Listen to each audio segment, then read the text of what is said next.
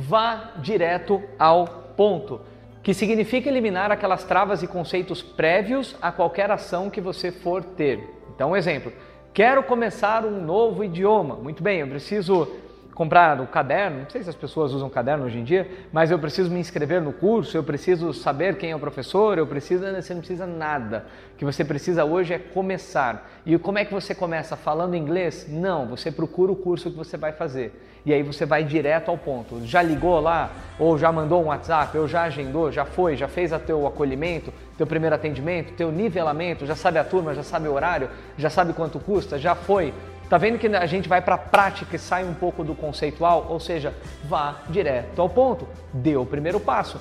Parece clichê, mas eu quero correr uma prova de 10 quilômetros. Eu nunca corri na minha vida. Dá uma volta na quadra hoje. Vê como é que você se sente. As articulações, tudo bem? Musculatura, cardiovascular.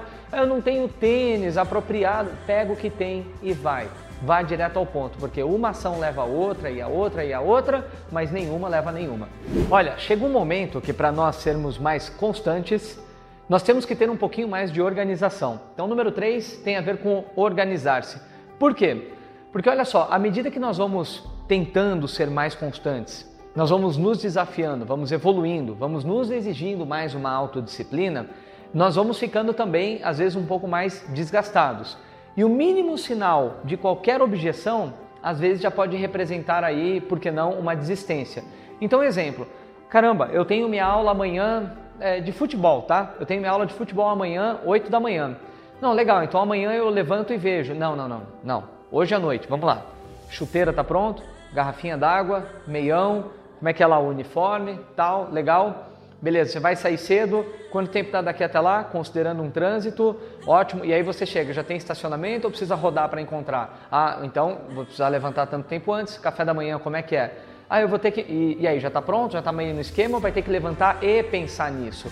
Então, às vezes, o nosso cérebro, quando ele começa a cansar, quando ele perde um pouco essa capacidade decisória, ele começa a procurar atalhos. E nesse momento, eu já passei por isso, talvez você também. Olha, qualquer objeção você já, você fica olhando para o celular, rezando para a pessoa desmarcar aquele compromisso, porque você já está operando no modo quase que econômico, quase que no modo avião do teu cérebro. Ele já não quer mais pensar. Então, ser organizado maximiza as chances de você ser um pouco mais constante. Tenho isso amanhã, tá na agenda, tá separado, já tá pronto. Amanhã eu posso acordar, cumprir essa rota e quando eu vejo eu já tô lá, nem pensei muito. Então, organização.